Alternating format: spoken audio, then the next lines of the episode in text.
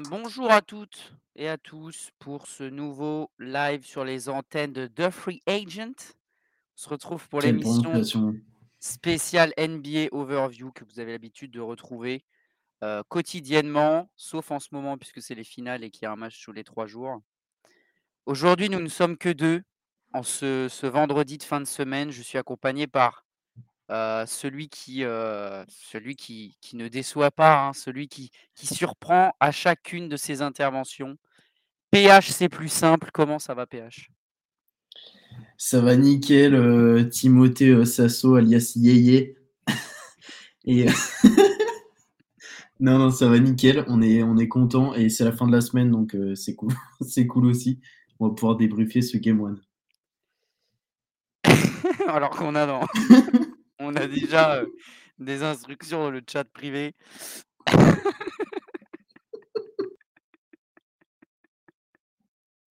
Merci à Sam pour la technique.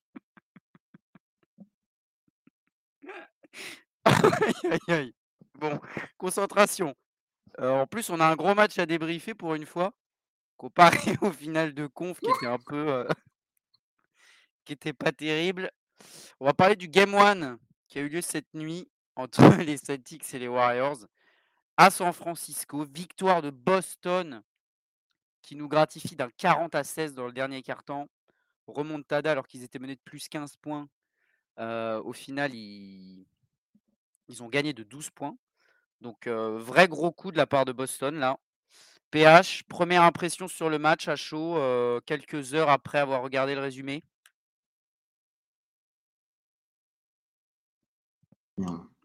Pardon, on m'entendait pas. Euh, bah, c'était pas, c'était pas attendu, euh, j'ai envie de dire, parce que je pense qu'on était pas mal à voir, euh, les Warriors bien figurer euh, à domicile pour ce Game One. Et ça a été le cas pendant les trois quarts de la rencontre, jusqu'à ce quatrième quart absolument démentiel des Celtics, où on aura l'occasion d'y revenir. Mais première impression, ouais, je voyais pas les Celtics aller prendre ce Game One à l'extérieur, mais euh, cette équipe continue de nous surprendre et je pense qu'elle nous surprendra jusqu'au bout. Euh, donc voilà, victoire 101-108 des, des Six, euh, avec un, comme on l'a dit, un excellent quatrième carton. Il y a eu beaucoup de joueurs qui ont, vraiment été très impactants. On va parler de la triplette Brown, Orford et, et notre ami Derek White. Et puis, et puis voilà quoi. Enfin, je sais pas ce que tu en as pensé toi, mais euh, j'étais assez surpris de voir Boston prendre celui-là. Ouais, bah, les Warriors étaient quand même globalement favoris, notamment dans notre rédaction où quasiment tout le monde avait dit que les Warriors allaient prendre le 1. Encore des bons, pronostics chez TFA. Et puis, bah, finalement, les Warriors auraient très bien pu le prendre, mais c'est vrai que Boston ne s'est pas laissé faire en fin de match. Je dirais aussi que les Warriors ont quand même pas mal déjoué hein, dans le quatrième quart, au-delà de Boston qui est vraiment, qui est vraiment très très bon. Euh, on va commencer par parler des Celtics, honneur aux vainqueurs, qui récupèrent donc l'avantage du terrain puisque, euh, comme je l'ai dit, le match était à, au Chase Center. Première défaite d'ailleurs euh, au Chase Center. Donc ça vaut ce que ça Ouais, vaut, c'est toujours à noter. On va d'abord parler de ceux qui ont bien joué, avant peut-être de s'attarder sur, sur celui qui a un peu sous-performé à Boston. Alors Ford, 26 points, 6 rebonds, euh, 6 sur 8 à 3 points. C'est le plus gros total de 3 points inscrits pour un mec qui dispute son premier match en finale, puisque c'était son premier match en finale NBA, comme à tous les, joueurs de Boston d'ailleurs. Jalen Brown, comme tu l'as dit, 24 points, 7 rebonds, 5 passes. Et puis, effectivement, il y a quand même Derrick White à 21 points. On peut rajouter Marcus Smart hein, dans, dans l'équation, qui a quand même mis des gros, gros 3 points, notamment en fin de match. Euh, Boston qui a réussi à gagner un match en ayant un Jason Tatum très crade. Qu'est-ce que, qu'est-ce que ça peut vouloir dire euh, pour la suite de la série euh, de voir le collectif comme ça prendre, prendre les devants quand, quand la star galère? Bah, qu'il va falloir peut-être commencer à, pas s'inquiéter, mais qu'il va falloir faire attention côté Warriors parce qu'on on, on l'a vu sur ces playoffs qu'il y a des équipes euh, qui arrivent à bien figurer, mais au bout d'un moment, tu vois que euh, si le joueur principal ne performe pas, c'est la galère. On l'a vu et suffisamment dit pour Miami avec Butler. Mais là, tu vois qu'en fait, il y a une telle profondeur que et puis l'équipe est tellement bien organisée que en fait, bah, pas de problème. Notre star est passé à côté, aucun souci. Tu as Jalen Brown qui sort de sa boîte, qui met 24 points comme tu l'as dit, et dans le quatrième quart, il a été hyper important, et même en première mi-temps, avec, avec ses drives, il a été, il a été vraiment impactant. Enfin, c'est, c'est le joueur qu'on connaît maintenant. Hein. Même s'il aime bien se faire plaisir en prenant des, en prenant des, jump shots à 3, c'est quand même un mec qui drive, qui attaque le cerf, qui est agressif. Donc il l'a très bien fait encore hier. Euh, tu parlais d'Alorford. Alorford, il, se fait plaisir. Enfin, le mec, il est exceptionnel. Des fois, on dirait même pas que c'est un pivot, on dirait que c'est un arrière. Le type, il se met, à derrière la ligne et puis il enchaîne les filoches. Euh, euh, oui, pour rebondir sur ta stat, tu disais que c'était le, plus gros total de 3 points pour un premier match de finale et c'est même son record en fait tout court. Il a jamais mis 6 3 points euh, dans un match, que ce soit saison régulière ou playoff confondu. Et puis encore une fois, enfin, alors Ford, pareil, on en a parlé tout le, tous les playoffs. Euh, en défense, il est incroyable. En attaque, il, contribue de manière euh, pas inespérée non plus. On sait que c'est un, joueur qui peut mettre dedans, mais là, euh, sur un premier match de finale, tu mets 26 points à 6 sur 8 à 3. Euh, c'est costaud. Surtout qu'en face, bon, on reparlera de, des joueurs, mais t'as pas non plus une équipe une équipe de clampins face à toi. Donc, euh, tu arrives à à t'en sortir. Et, et puis, oui, on va, on va en placer une dernière. On va en parler tout de suite. Et puis après, on laissera passer le truc. mais c'est pareil, Derek White. Bah oui, Derek White, on, on louait ses, ses qualités, ses qualités défensives. On a vu qu'au tir, c'était un peu plus compliqué. On l'a, on l'a pas mal signalé. Mais là, hier, euh, hier il s'est fait plaisir. Il a mis pareil euh, dans le quatrième quart, ils sont tous en mode filoche. Enfin, ça, ça balance des trois et, et vraiment, ça, enfin, ça tombe dedans tout le temps quasiment. Enfin, ils sont à 75% à 3 points sur le dernier quart. Mais Derek White, il, s'est régalé. Enfin, il a mis 21 points. Tu regardes les autres joueurs du banc, bah, tu vois que le gars, il a surperformé. Il a drivé la seconde unit. Et heureusement qu'il était là, euh, étant donné que Tatum était un peu en panne. Et, euh, et, puis, et puis pareil, il s'est donné des, des, deux côtés du terrain comme toute cette équipe. Et euh, il y a une tendance, par contre, je trouve, qui se dégage un peu. Enfin, j'ai pas, j'ai pas trop souvenir précisément du, du, game set contre Miami, mais je trouve que Grant Williams, il disparaît un peu en ce moment. Ça n'empêche pas son équipe de gagner, mais c'est dommage parce que c'est un joueur qui, nous avait vraiment fait plaisir depuis le début de ses playoffs. Et là, il est plus en difficulté. Il met pas de points encore hier. Mais je crois qu'il met même pas de points non plus sur le game set là, contre, contre Miami. Il y, a un, truc comme ça où il en met genre pas beaucoup. Donc, euh, voilà, ouais, un collectif euh, bien huilé et il va falloir commencer à, se dire euh, à Golden State, bah, les matchs, on va pas pouvoir les lâcher euh, comme ça. Enfin, je dis pas qu'ils l'ont lâché, ils ont pris un run de fou. Mais tu sentais des fois dans les attitudes et tout que, bah ouais, ils n'avaient pas forcément envie de, de faire plus. Donc, euh, très belle victoire de Boston et comme tu l'as dit, ça reprend direct l'avantage l'avantage du terrain. Grant Williams avait marqué 11 points lors du match 7. Ouais. Ok, bon, bah alors ça doit être un peu, un peu plus tôt où il avait. Il était quand même en dessous euh, sur la fin de la série. Euh... Ouais. Même euh, sur la série, globalement, euh, face aux Bucks, c'est là où il a vraiment explosé, mais, mais Heat, c'était un peu moins régulier. Bah, Derek White, on peut en parler en bien, ça, quand même, ça fait quand même vachement plaisir, sachant que c'est un peu la mascotte, bah oui. la mascotte de, de, de, notre équipe là, depuis le début des playoffs. Euh, hier, tu as dit qu'il était impactant. Il a été hyper impactant. Il met deux ou trois trois points de suite là en, en, fin de possession dans le dernier quart. c'est des trois points. Normalement, il les met pas. Hein. C'est vraiment des, des ouais. shoots hyper importants. Limite, c'est patate chaude quoi. Il y en a un, il y a Jalen Brown qui essaye de rentrer dans la raquette, il s'en sort pas. Il ressort sur White, il reste peut-être 4 secondes.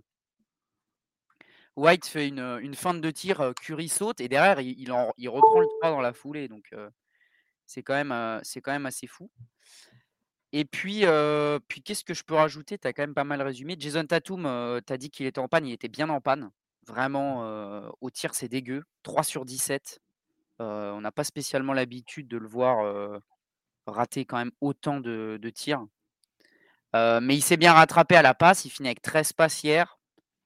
J'ai pas la stat sous les yeux, mais ça doit doit pas être loin d'un record en carrière aussi, ça. 13 passes pour Tatum, euh, franchement, j'ai pas souvenir qu'il en ait fait souvent. Donc, donc il a su quand même créer, même si les tirs rentraient pas.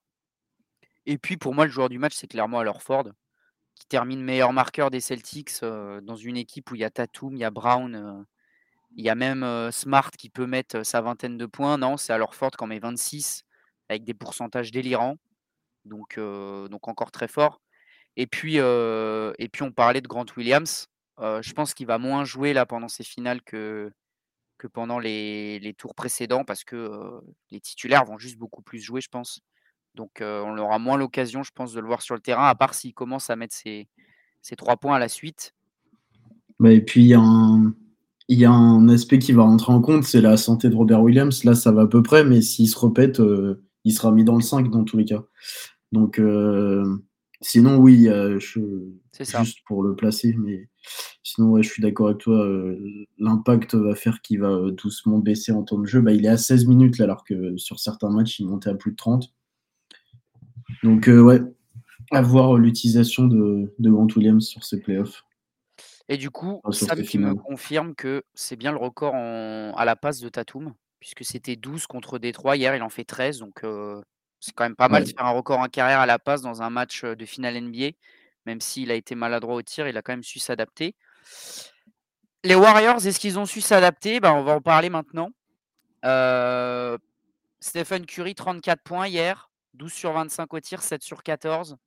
Il faut savoir qu'à la fin du premier quart-temps, je crois qu'il a 21 points avec 6 sur 7 à 3 points. au début du match, il est totalement inarrêtable. et puis, je pense que pour ceux qui ont vu le match en direct, quand on voit Curry commencer un match comme ça, c'est dur de se dire qu'il va baisser en intensité. Et pourtant, c'est quand même ce qui s'est passé. 4 petits points dans le dernier quart-temps, 2 sur 6 au tir.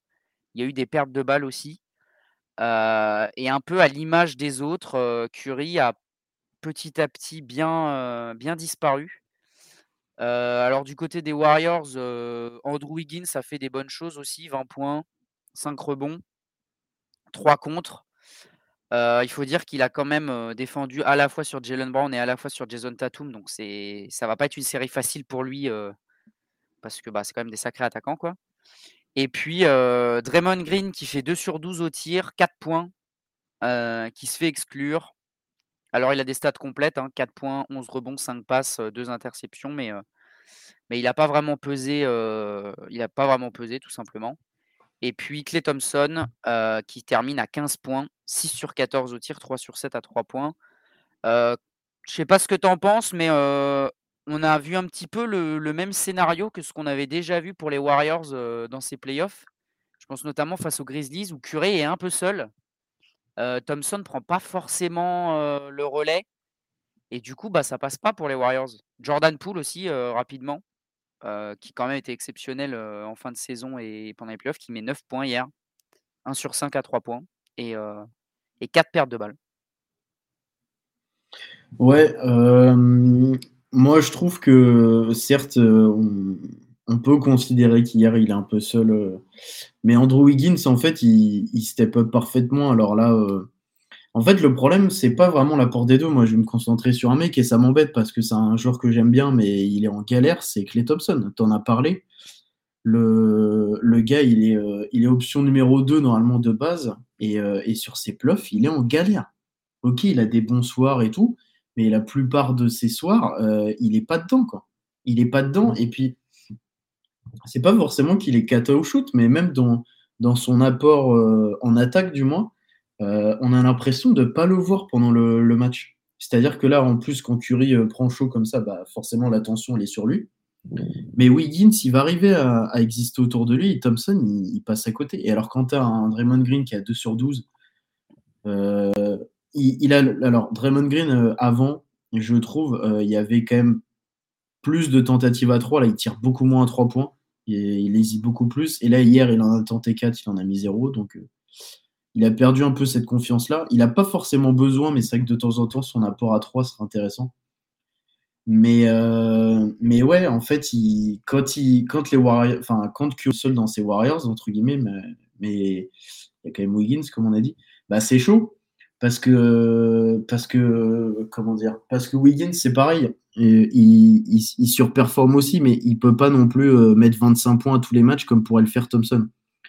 Donc déjà qu'ils mettent, euh, mettent 20 points ou entre allez, 17 et 20, 22, 23 points, c'est déjà beaucoup et ça aiderait beaucoup les Warriors. Mais comme Thompson ne performe pas et que sur le banc, tu as un Jordan Poole qui, pareil, était en, état de grâce euh, au début des playoffs et qui est complètement euh, pas amorphe, mais tu sens qu'il a perdu un truc euh, où il accuse le coup, je sais pas, il, le niveau a, peut-être monté, il n'a pas encore trouvé comment s'adapter, mais il n'est pas, il est pas dedans. Enfin, 4 pertes de balles à 1 sur 5 à 3, ok, tu mets 9 points parce que tu vas sur la ligne et puis parce que tu as quand même du talent en attaque, donc tu mets des jump shots, mais, mais c'est pas possible. Quand tu vois qu'en face, tu as un Derrick White, alors il fera peut-être pas ça tous les matchs, Derrick, on est d'accord, on, l'adore, mais c'est pas non plus un sniper. Euh, quand Derrick White il est dans des grands sorts comme ça et que euh, en face euh, sur le banc c'est Otto Porter qui mène le qui banc alors que tu as Jordan Poole, bah c'est pas possible. C'est pas possible. Et puis bah du coup tu te tu te fais enfoncer. Et puis là, ils prennent un run et ils sont incapables d'y répondre au run des Celtics dans le quatrième quart. Alors qu'en plus, et c'est là que c'est fou, le troisième quart, ils font leur fameux troisième carton où ils mettent une sauce à l'équipe d'en face. Et là, je pense qu'il y en a beaucoup qui se sont dit, bon, bah voilà, le match, il, est plié. Et puis, ils se sont pris un, un, run à la fin, ils ont été incapables de répondre. Incapables de répondre. Donc, ils l'ont dit après le match, il n'y a pas d'affolement. Mais, euh, mais Thompson, euh, Thompson a 15 points dans ces conditions euh, avec un pourcentage au tir comme ça, bah, c'est pas possible. Il va falloir qu'il se mette dedans. Et je suis, je, suis prêt à le parier que la prochaine victoire des Warriors sera peut-être au match 2. Il sortira un match au moins proche des 50% au tir et avec un, certain apport. Sinon, c'est impossible. C'est impossible. Les Warriors, ils pourront pas. Que les Thompson, il, enfin, sous-performé, c'est peut-être fort comme terme, mais si Clay Thompson, il, est euh, aussi, euh, aussi, comment dire, autant en galère euh, sur son shoot et sur son apport global. Je sais pas ce que tu en penses, mais. Ouais, bah ouais, il a un apport un petit peu, décevant, c'est vrai. J'ai été voir ses stats là en playoff. sur, sur ses 17 matchs qu'il a joué, il tourne à quasiment 20 points. 45% au tir, 40% à 3 points. Donc on, va dire qu'en termes d'adresse, globalement, sur les playoffs, ça va encore. Même ça va plus que bien à 3 points, puisque 40%, c'est très bien. Mais c'est vrai qu'il y a pas mal de matchs où on l'a senti que c'était des, pas des points d'impact. quoi. Euh, c'est pas des, points qui, qui, ont permis aux Warriors de faire des grosses différences. Et ils vont devoir le retrouver. on peut quand même aussi parler rapidement peut-être de Steph Curry, qui est difficilement critiquable après son match d'hier quand même, puisque mettre 34 points en finale NBA, c'est jamais, c'est jamais anodin, mais passer de 6 sur 7 à 3 points à 7 sur 14, et donc de mettre 21 points dans le premier quart et 13 sur les 3 restants, c'est vrai qu'il n'a pas, lui non plus, su rester à niveau au moment où les Celtics sont revenus. il s'est juste fait remonter comme tous les autres. Et d'ailleurs, on n'en a pas encore parlé, mais il faut créditer la défense de Boston, qui a vraiment fait du bon boulot. Hein. Là, on le sait, c'est deux des meilleures défenses de la ligue l'une contre l'autre, si ce n'est les deux meilleures d'ailleurs. Et hier, Boston a, vraiment cadenassé les Warriors en attaque au, troisième, au quatrième quart. Il y a une stat qui est passée pendant le match où les Warriors n'ont pas marqué pendant 4 minutes 40, il me semble. Donc voilà, pour contenir les Warriors à domicile en finale NBA pendant 4 minutes, faut quand même avoir, avoir de quoi faire en défense. Et voilà, Marcus Smart, le Deepoy, qui a bien performé en attaque, qui a bien performé en défense.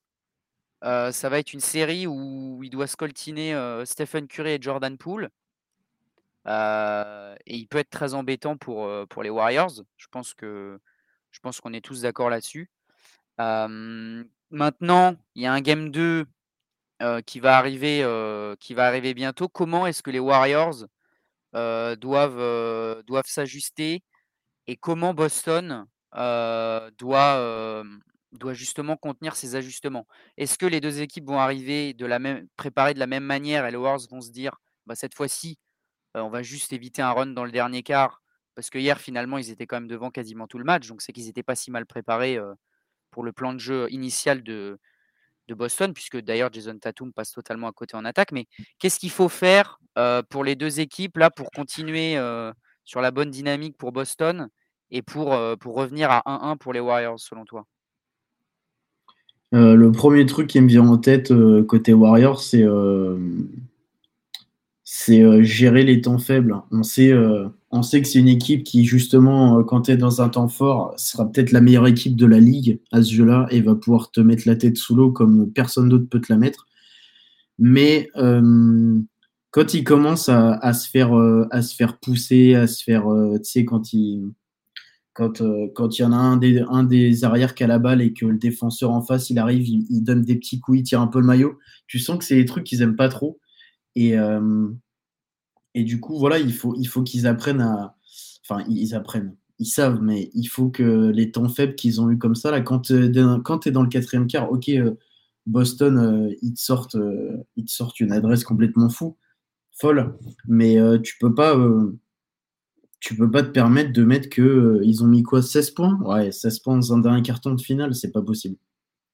Et moi, il y a un truc qui me frappe aussi sur ce match, c'est Draymond Green comment Draymond Green il prend 12 tirs dans un match de finale? 12 tirs. C'est-à-dire que oui, euh, c'est un joueur, on sait qu'il peut, il peut performer, mais là, euh, surtout quand tu la réussite qu'il a, mais tu prends jamais 12 tirs. Je sais pas, t'en prends, en prends 7, 8, quoi. Et à la rigueur, euh, Thompson, il faut qu'il shoot plus. Ok, il n'est pas forcément dedans, mais, mais Thompson, tu lui donnes, tu lui donnes 5 shoots en plus, là, il finit à 20, et tu lui donnes 2, 3, 3 points en plus bah, ça, peut, ça peut faire une, plus grosse diff. Donc, euh, à s'ajuster, je ne sais pas s'il y a vraiment. Euh, il va falloir. Il va pas falloir. Euh, comment dire Réaborder cette rencontre de la même manière.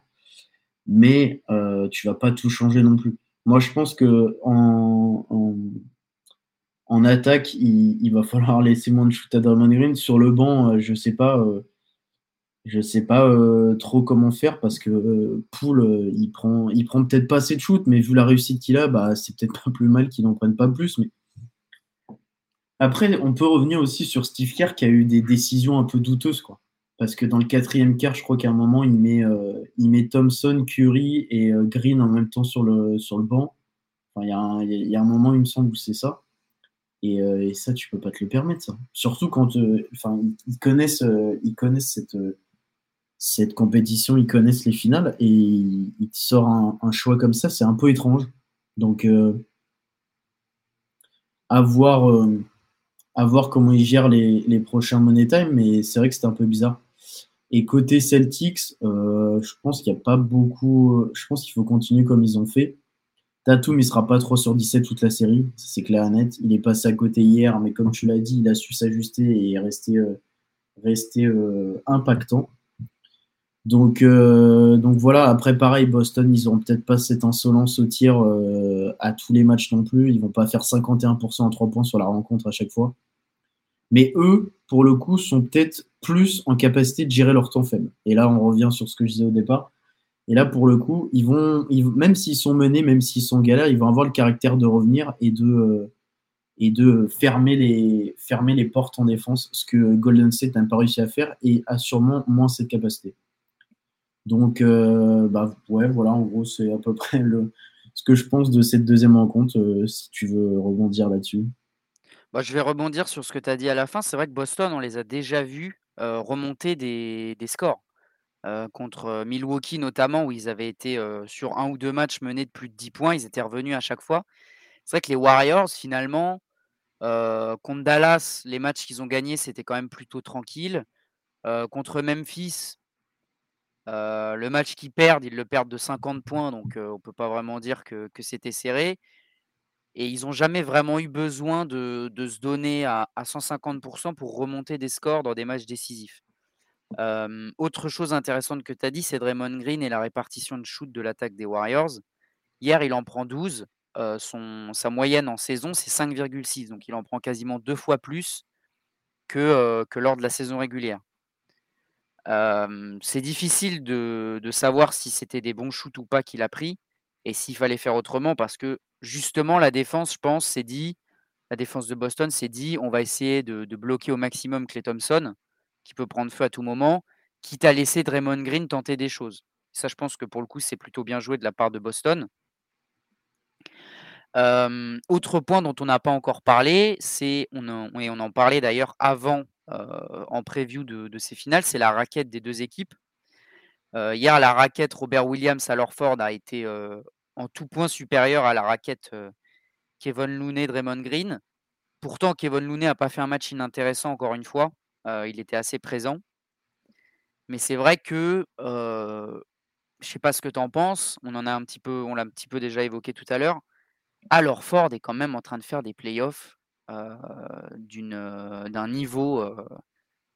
En fait, ce qui est fou, c'est qu'il a toujours. On, le sait qu'il est capable de faire des choses comme ça. Il le fait souvent. Des perfs on se dit, waouh, c'est quand même vraiment un joueur de fou. il est all-around, il peut tout faire. Mais cette année, en plus, on le voit aux yeux, ça apparaît aux yeux de tout le monde. Parce que comme il claque des perfs à 25-30 points, bah, en fait, on se dit, mais alors Ford, en fait, c'est le joueur idéal pour Boston. Ils ont trop bien fait d'aller le récupérer. Donc, c'est vraiment la bonne pioche. Et c'est peut-être la pioche qui peut leur permettre d'être champion, en fait. Ouais, pour, euh, pour le secteur intérieur, c'est ouais, compliqué pour les Warriors parce qu'en fait, Looney, il va se donner, il n'y a pas de souci. Mais qu'est-ce que tu veux qu'il fasse contre Robert Williams? Robert Williams, dans la raquette, il est, il est, euh, il est impactant, il est proche du panier.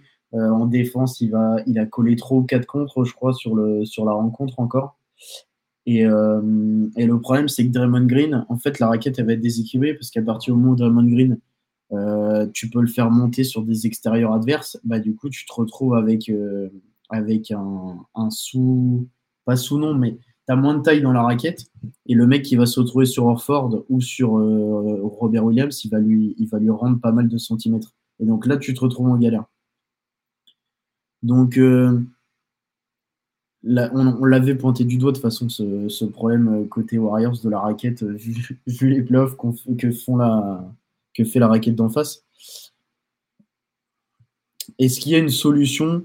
Je suis pas sûr. Parce que il faudrait que dans ce cas, Draymond Green il soit vraiment. Il reste tout en bas, mais pareil, euh, il peut contenir Orford, mais Orford physiquement est bien plus puissant et Robert Williams, euh, il est mobile, donc il y aura. Il n'y aura pas de problème. Ils vont se retrouver souvent en, galère, je pense. Donc, euh, il faut essayer de limiter la casse au max, mais je suis pas sûr qu'il y ait vraiment un plan pour stopper la raquette adverse. Ils pourront pas. Je pense pas. Ouais, c'est vrai que physiquement parlant, si on met les deux de Golden State et les deux de Boston à côté, même si Kevin Looney et Draymond Green sont des beaux, sont des belles athlètes, Orford Williams c'est quand même sacrément puissant. victoire impérative pour les Warriors au match 2. Là, pour le coup, ils ont déjà plus le choix que de le gagner celui-là parce que partir en étant mené 2-0 à, à Boston, c'est quand même c'est quand même vraiment pas une bonne idée, je pense, pour les Warriors le match aura lieu donc dans la nuit de, de dimanche à lundi, il me semble. 2 heures du matin. Voilà, puisque c'est un match tous les, tous les trois soirs globalement. pour finir l'émission, on va, on va essayer de, de, donner un petit prono pour le Game 2, avec un peu tout ce qu'on a dit là pendant ces, ces, 28 minutes.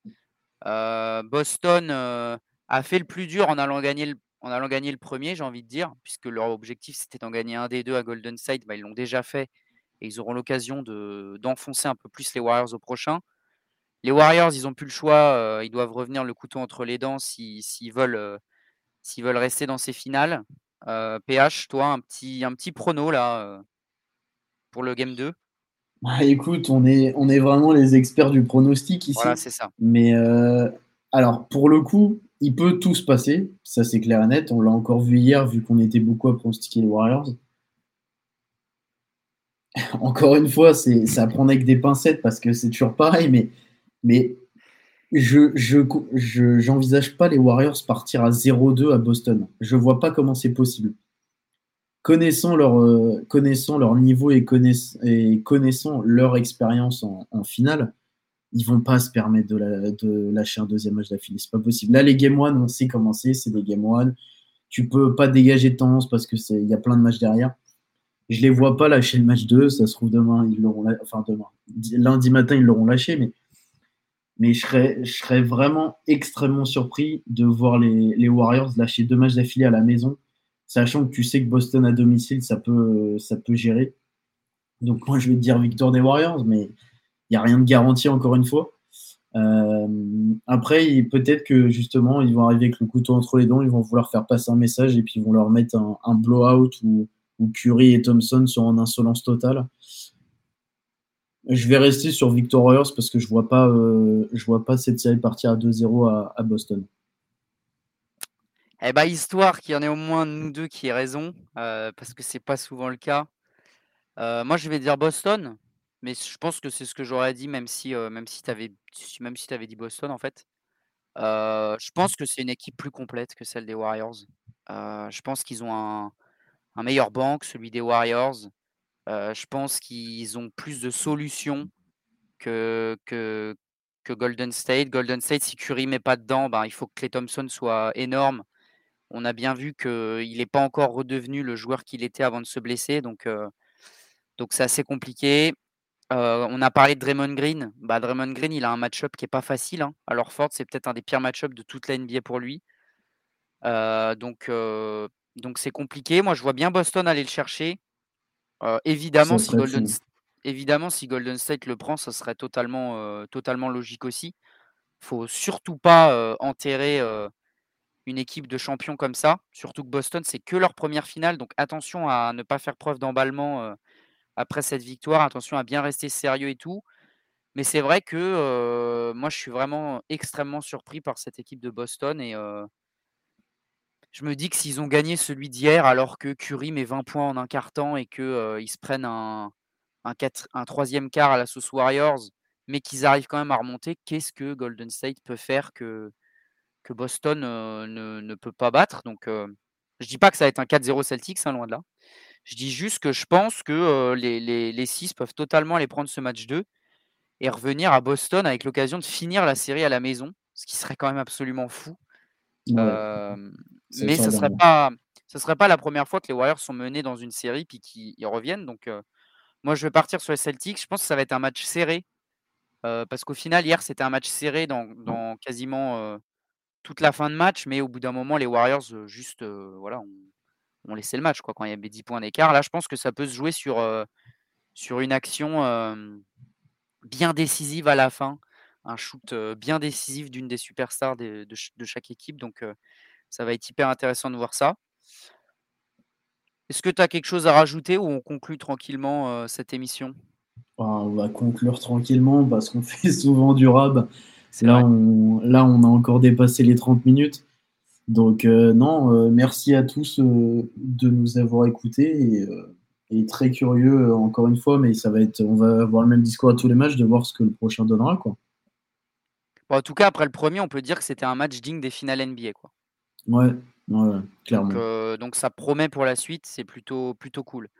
Bah comme l'a dit PH, merci à tous de nous avoir suivis. on se retrouve, on se retrouvera lundi du coup pour le prochain overview, pareil pour pour débriefer ce game 2 qui soit tournera en l'avantage des Warriors de PH, soit euh, mes Celtics, même si on n'est pas spécialement euh, supporter On reste euh, objectif avant tout, évidemment. Pour ceux qui ont pu regarder le dernier step back, j'ai été totalement objectif sur les Warriors. Donc ça, ça fait plaisir. Et puis, puis voilà.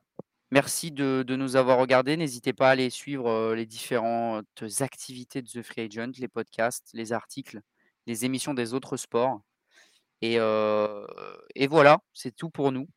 Merci à tous de nous avoir suivis. Merci à tous.